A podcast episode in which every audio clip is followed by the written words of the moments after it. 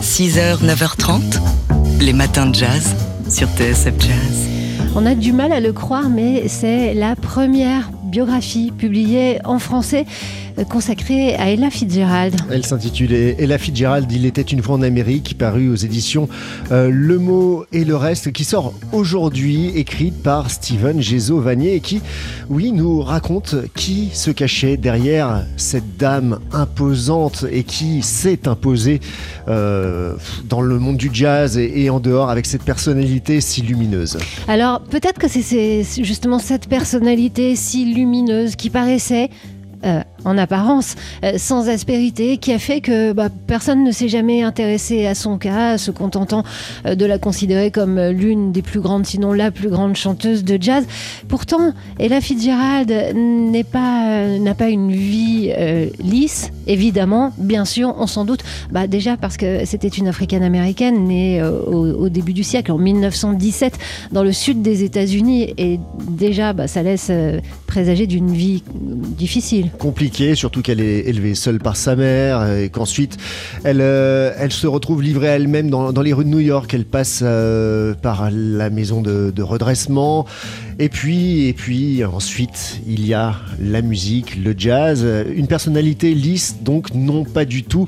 Une personnalité qui n'a pas été engagée en politique pour les, les droits civiques, non plus, nous dit Steven Gézovanier.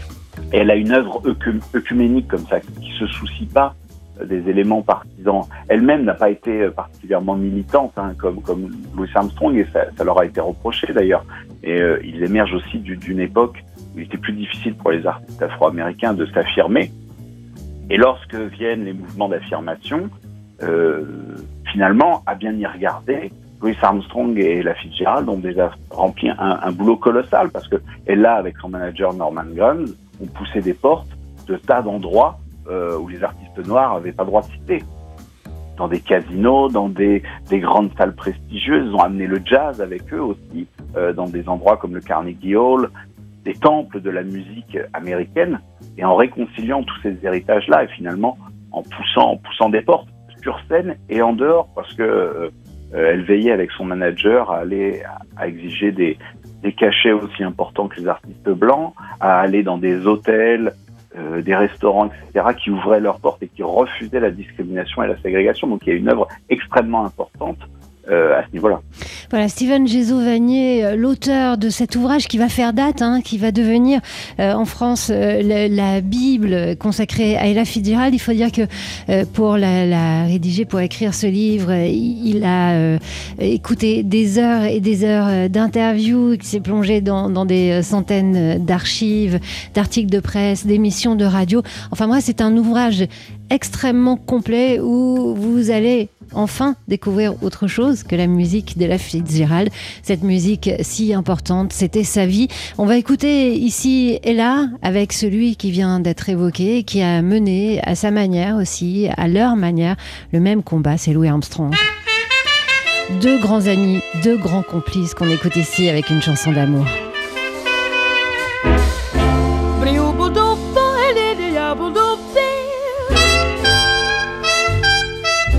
Stars shining bright above you. Night breezes seem to whisper, I love you. Birds singing in the sycamore tree. Dream a little dream of me. Say nighty night and kiss me. Just hold me tight and tell me you'll miss me while I'm alone and blue as can be. Dream a little dream of me. Stars fading, but I linger on, dear. Oh, how you linger. Still craving your kiss. How you crave my kiss. Now I'm longing to linger till dawn, dear. Just saying this. Give me a little kiss, sweet dreams, till sunbeams find you. Sweet dreams that leave all worries behind you. But in your dreams, whatever they be, dream a little dream of me. Buzz, buzz, buzz, buzz, buzz, buzz, buzz, buzz. Fading, but I linger on, dear. Still craving your kiss. Yeah, I'm longing to linger till dawn, dear. Just saying this. Sweet dreams, dreaming. Till sunbeams find you, keep dreaming. Gotta keep dreaming. The dreams, whatever they be, you've gotta make me a promise. Oh, yeah. Promise to me you'll dream. Dream a little dream of me.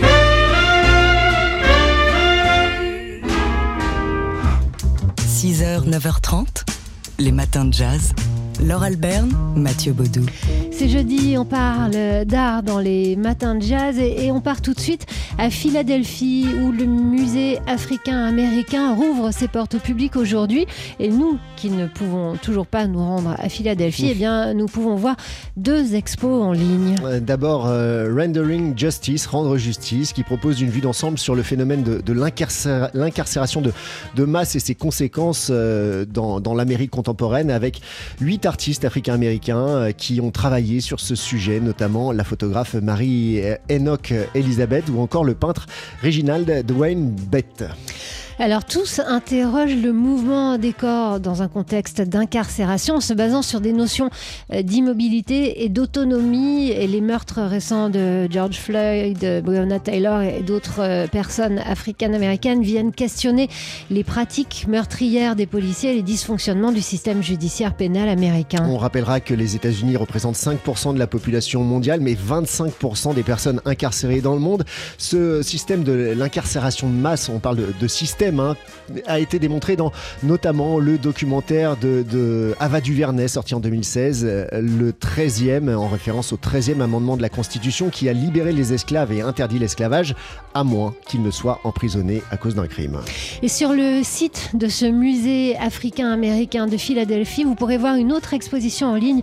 Euh, elle s'intitule À travers ses yeux, le militantisme des jeunes à l'époque des droits civiques à Philadelphie. Et ça se concentre sur le travail du photographe Jake Franklin qui met en valeur donc des figures méconnues de la lutte pour les droits civiques. Deux expositions donc à voir sur le site du musée africain-américain de Philadelphie. Les matins de jazz. De l'œil à l'oreille. Et comme tous les jeudis matins à cette heure-ci, c'est aux joies le moment d'accueillir Fabien Simode, rédacteur en chef du magazine d'art L'œil. Voici l'homme, Ecce Homo. C'est ce que le gouverneur romain Ponce Pilate aurait déclaré en représentant Jésus de Nazareth au peuple après l'avoir fait flageller. Cet épisode des évangiles a donné lieu à une composition très prisée des peintres et des sculpteurs de la Renaissance, mais pas seulement. Jésus, debout, les mains liées, coiffé de sa couronne d'épines, représentation qui peut évoluer selon les artistes et les régions. En histoire de l'art, on appelle ce sujet un Ecce Homo. Les plus grands artistes l'ont peint, Dürer, Montagnard, Rembrandt, Tintoret, Titien, sans oublier les milliers de petits maîtres exposés dans les musées. Alors le 8 avril, c'est l'un de ces Ecce Homo euh, qui devait passer en salle des ventes en Espagne. Un petit mais très beau tableau du XVIIe siècle, peint en clair-obscur par un artiste issu de l'école de José de Ribera. Bref, un second couteau d'un grand maître. Mise à prix 1500 euros, ce qui est très bas pour un tableau de ce genre, mais qui était destiné à attirer les acheteurs potentiels. Ah oui, mais la bataille d'enchères n'a pas eu lieu finalement car le gouvernement espagnol a bloqué la vente in extremis. Selon un rapport du musée du Prado à Madrid, l'équivalent du Louvre à Paris, ce tableau ne serait pas de la main d'un élève de Ribera, mais du premier des couteaux en personne, Caravage, l'un des plus grands peintres italiens et l'un des maîtres les plus convoités du marché de l'art, tant ses œuvres sont rares. Voilà pourquoi le ministre de la Culture espagnol a bloqué la vente, déclarant pardon, le tableau inexportable par mesure de précaution. Au ministère espagnol, donc, d'expertiser désormais l'œuvre et de tenter de vérifier son intuition. Si le nom de Caravage devait être confirmé, la mise à prix du tableau ne serait plus de 1500 euros, mais de plusieurs dizaines de millions d'euros. Hein, vous vous souvenez, lors du tableau retrouvé dans un grenier de Toulouse, on en avait parlé avant d'être attribué au peintre, qui lui avait été estimé à près entre 100 et 150 millions d'euros. Ce qui explique la réaction de l'Espagne, et ce d'autant plus que les Italiens verraient bien l'œuvre revenir dans la péninsule. Enfin bon, hein, rien n'est encore fait, reste encore à l'Espagne à confirmer l'attribution, aux experts à se crêper les chignons, et enfin à trouver les 100 millions d'euros minimum. Les matins de jazz. De l'œil à l'oreille. Et on retrouve Fabien Simode, rédacteur en chef du magazine D'Art l'œil. Sur, micro. sur ce 450 œuvres de Monet vendues depuis 2010 dans le monde, seules 14 l'ont été en France. La vente d'une vue de Dieppe de Claude Monet le 6 juin prochain est donc un événement.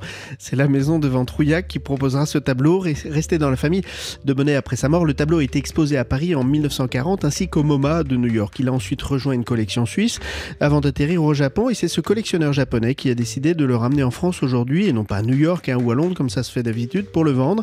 L'estimation l'estimation 1 million d'euros. Et on continue à, à parler de gros sous. Hein, avec, Et euh, oui, avec, c'est- euh, ah bah, avec euh, le marché de l'art qui n'est pas pour la paix des ménages, hein, mais qui préfère les divorces et puis pour cause, euh, qui dit divorce dit séparation euh, des biens et donc vente aux enchères possibles. C'est comme cela hein, quand Jean- Angelina Jolie s'était séparée récemment d'un tableau de Winston Churchill qui avait été acheté par son ex-mari Brad Pitt.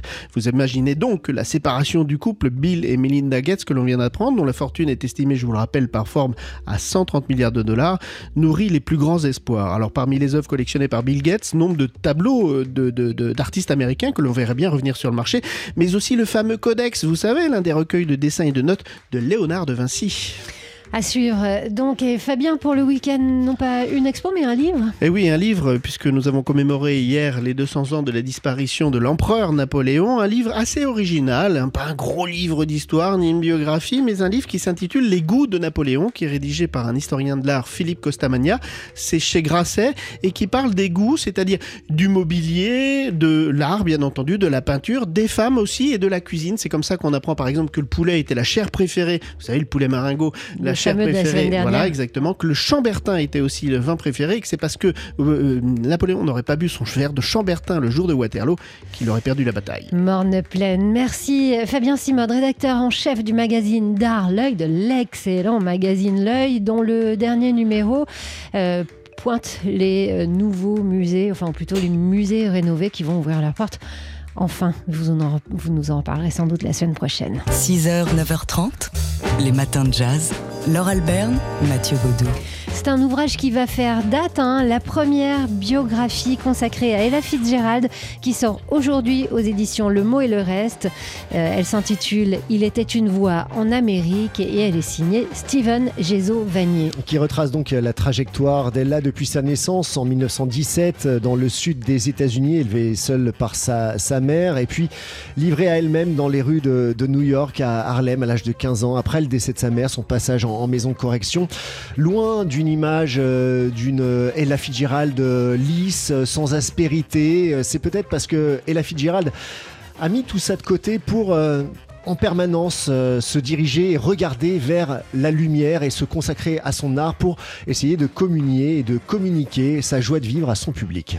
Et effectivement, elle qui avait des blessures intimes euh, d'une orpheline, euh, passée par une maison comme de correction, où là, pour le coup, la discrimination était extrêmement violente, et dont elle s'est vite enfuie, qui a connu la rue, tout ça, et les espoirs sous les néons de, Black Broadway. Voilà, elle est d'une générosité, d'une lumière incroyable. Elle ne, fait que regarder, que regarder vers le, positif et, elle tente toujours de le rendre. Elle a cette, véritable vocation de répandre la lumière euh, à travers son œuvre et elle-même aussi. Une personne très agréable, enjouée, très réservée, très timide. Souffrait d'ailleurs beaucoup de manque de confiance en elle, même, même après des décennies de carrière et, la popularité internationale qu'on lui connaît. Elle était encore pleine de doutes. hein. Il était très fréquent que avant, après les concerts, elle soit dévorée par le trac, à se poser constamment cette question de vont-ils m'aimer, est-ce qu'ils vont m'apprécier, et à douter encore après. hein. Son public, c'était euh, son grand amour, c'était sa seule drogue. hein. Pas, pas de drogue, pas d'alcool dans la vie d'Ella Fitzgerald, mais vraiment euh, cette euh, passion, cette addiction à la scène et à son public. Il lui arrivait euh, de, de faire euh, plusieurs concerts par jour et parfois dans deux pays différents. Ella Fitzgerald, il était une voix en Amérique de Steven Gésovanier, donc qui sort aujourd'hui aux éditions Le Mot et le Reste. La voici, elle est là, sur scène. Straighten up and fly right. The monkey took the buzzard for a ride in the air. The buzzard told the monkey this ain't nowhere. Come on, daddy, let's hit ground. It's flying up here. Don't dig this sound. Straighten up and fly right. Straighten up and fly right. Straighten up and fly right. Cool down, Papa, don't you blow your top. Ain't no use in jiving. Ain't no use conniving. Come on, let's harmonize and cool down, Papa. Don't you blow your top. The buzzer told the monkey, You're choking me. Release your hold and set me free. The monkey looked the buzzer right dead in the so touching, but it sounds like a lie. Straighten up and fly right. Straighten up and stay right. Straighten up and fly right. Cool down, Papa, don't you blow your top. Fly right, just fly right. By hook or crook, don't forget to look. Don't you blow your top up. Just stay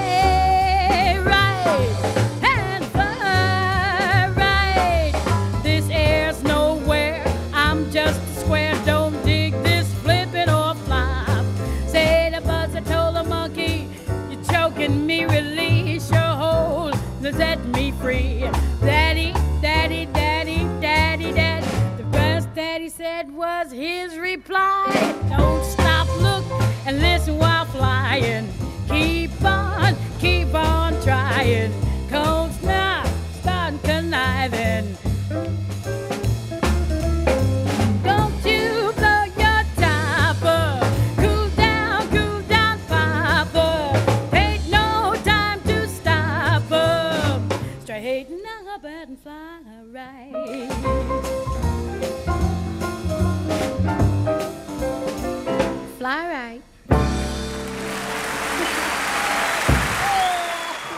Les matins de jazz.